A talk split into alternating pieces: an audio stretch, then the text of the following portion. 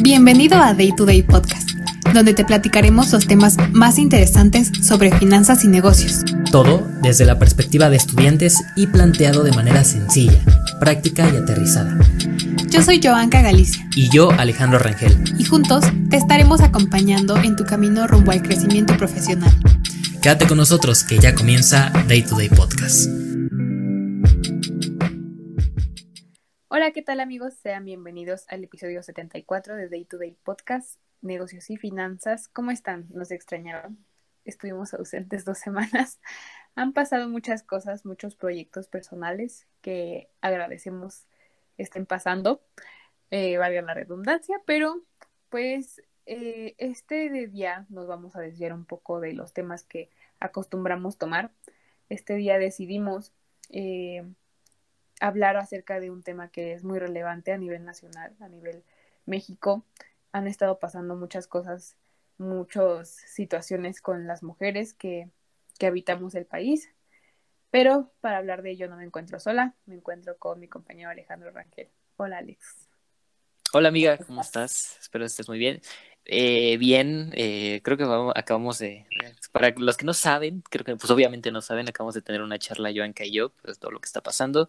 Eh, vamos regresando de una pausa de dos semanas. Yo realmente pues quería regresar con muchas ganas, con muchos entusiasmos, con muchas buenas noticias, pero pues como dice Joanca, han pasado muchas cosas a nivel nacional aquí en México en cuestión de, de, las mujeres, de la seguridad a nivel nacional, entonces pues Vamos a platicar un poquito este tema, vamos a analizarlo.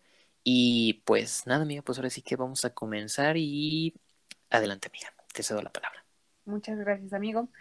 Bueno, pues para empezar, creo que no es de desconocimiento de todas las personas, o espero no sea de desconocimiento, que actualmente o recientemente más bien eh, existió el caso de Devani, Devani Escobar, una chica de 18 años que el 9 de abril del 2022 se dio reportada como desaparecida luego de haber salido a una fiesta con sus amigos y amigas, en donde ha habido muchas inconsistencias en el caso. Debido a ello se ha viralizado, ha habido mucho, mucha cobertura por parte de redes sociales, de medios de comunicación, televisión, radio, mucha mención, además de que eh, en, recientemente, más bien ayer por la noche, autoridades de Nuevo León ya encontraron el cuerpo que se definió que es de Bani Escobar. Ya se confirmó. Después de 13 días de búsqueda, se encontró en el motel Nueva Castilla, donde reportaron un olor fétido proveniente de una alcantarilla y pues rescataron el cuerpo. Este motel se encuentra justo enfrente al último lugar donde se vio, se vio a Devani antes de desaparecer. Esto fue en Monterrey, Nuevo Laredo y la Fiscalía de Nuevo León pues ha tenido muchas inconsistencias en el caso. Han pasado muchas cosas, además de que se habla de que en este caso ha sido como en una oleada muy fuerte de, de desaparecidas en Nuevo León.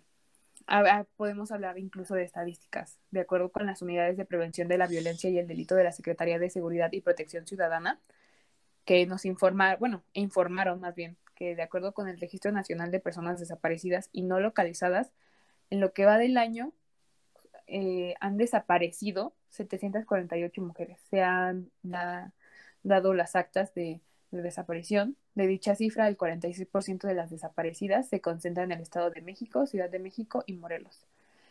En estos días ha habido un anuncio donde tiene que declararse alerta de violencia de género en Guanajuato. También esto lo recomendó la Comisión Nacional de Derechos Humanos. O sea, y también uno de cada cuatro municipios del país tiene alerta de género. Nueve de cada diez mujeres somos violentadas, incluso por personas muy cercanas a nosotras. Esto es una situación en la que tenemos que estar muy alerta, aunque también eh, mi compañero Alejandro Argel tiene muchísimos más datos. Alex, adelante.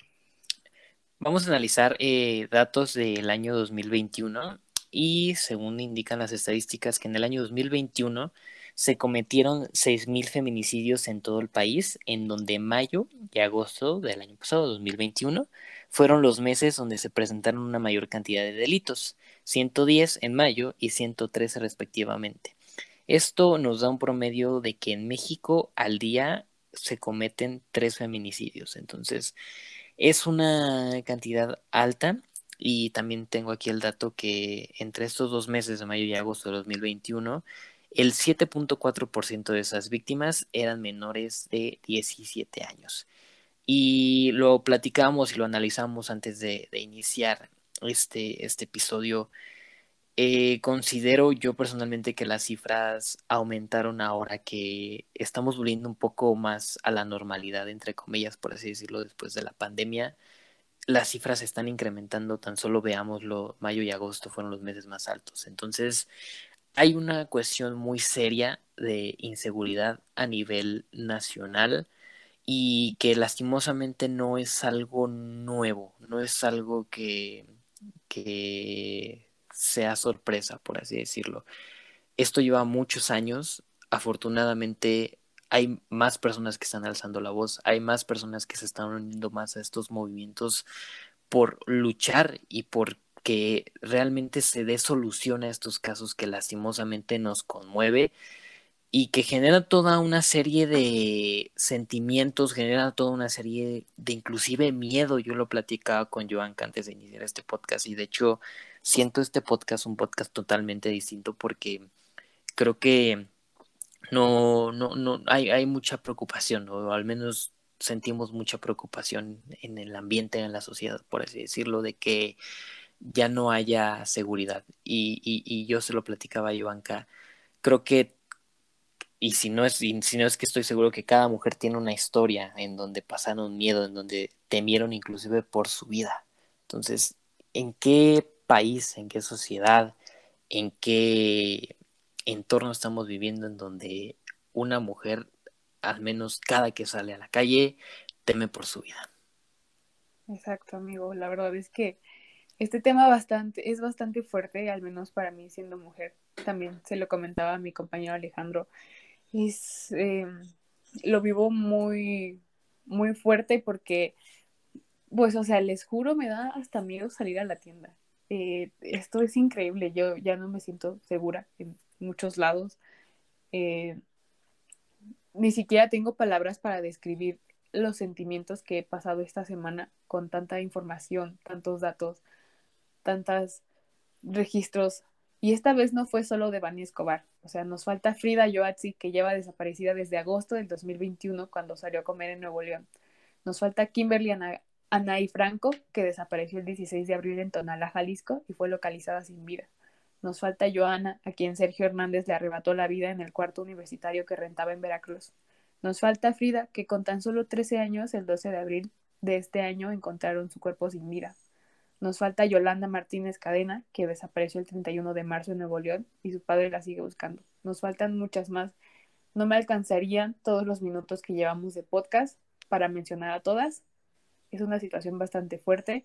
Sé que, eh, o espero que las mujeres que estén escuchando esto se cuiden mucho, que se informen mucho de de cómo es que pueden prevenir ciertas cosas. Yo sé que como mujeres no podemos simplemente detener nuestra vida y quedarnos en nuestras casas, porque muchas veces también las mujeres en, en sus propias casas son víctimas de violencia, violencia psicológica, violencia física, violencia emocional.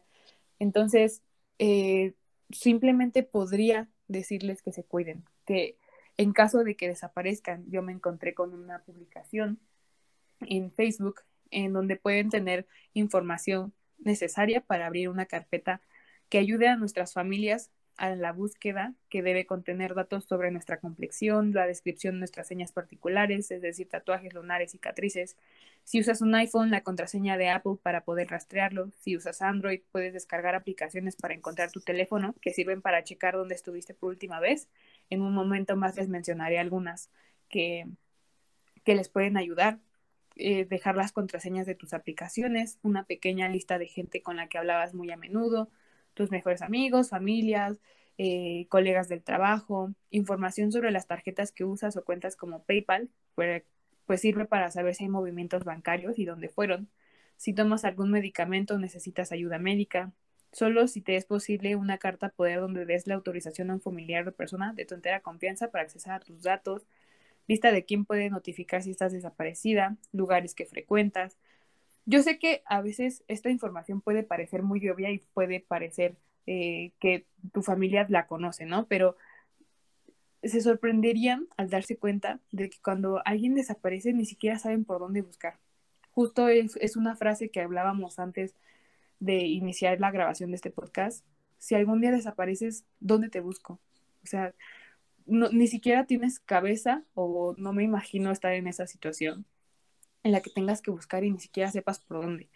Pueden poner esta información en un sobre y notificar a gente, obviamente, de, mucha confianza de la existencia para que puedan recurrir a, ella y en caso de que no tengan un lugar seguro, eh, pues también puedan los, dejar los datos ahí. Ahora les daré algunas apps para que puedan cuidarse y cuidar a sus amigas o cuidarse entre amigas. La primera es Sister, es una app hecha por mujeres que le manda a tus amigas o a tu familia tu ubicación en tiempo real y si activas el botón SOS les avisa que estás en peligro. Ursafe, eh, Ursafe, perdón. Eh, aquí puedes grabar una palabra para emergencia. Si la dices en voz alta, la, va a reconocer y va a pedir ayuda a tus amigas o a tu familia. Live 360, que eh, es muy buena. Eh, ahí puedes crear un círculo con amigas viendo sus ubicaciones en tiempo real. La app te avisa incluso cuánta batería tiene el celular y te avisa cuando cada una llegue a casa. Estas aplicaciones yo sé que no solucionan el problema, pero viendo la situación nosotras tenemos que, que prevenirnos lo más posible. Esta información que yo les compartí es porque considero que es necesaria en estos tiempos, que, que simplemente tenemos que que prevenir muchas cosas, que como les decía, no podemos simplemente parar nuestra vida porque en algún momento alguien se le va a antojar despojarnos de ella, pero sí podemos prevenir muchas cosas y espero que pues al menos esta información haya ayudado a alguien, que si alguien la escucha pueda difundirla y que tenga más alcance para que muchas más personas tengan conocimiento de ella.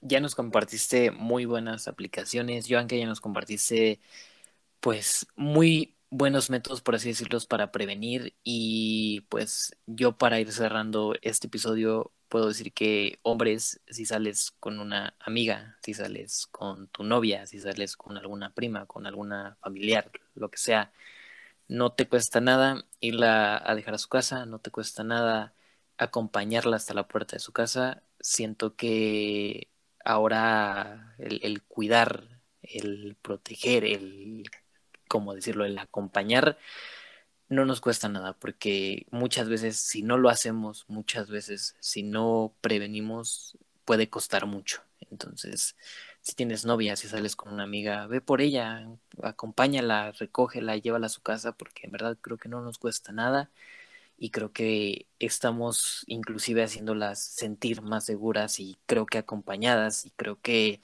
con alguien a su lado con el cual se sientan protegidas y sabiendo que quizá puede pasar algo, pero se pueden, como decirlo, hacer un poco más el margen o limitar muchas cosas de las que puedan pasar.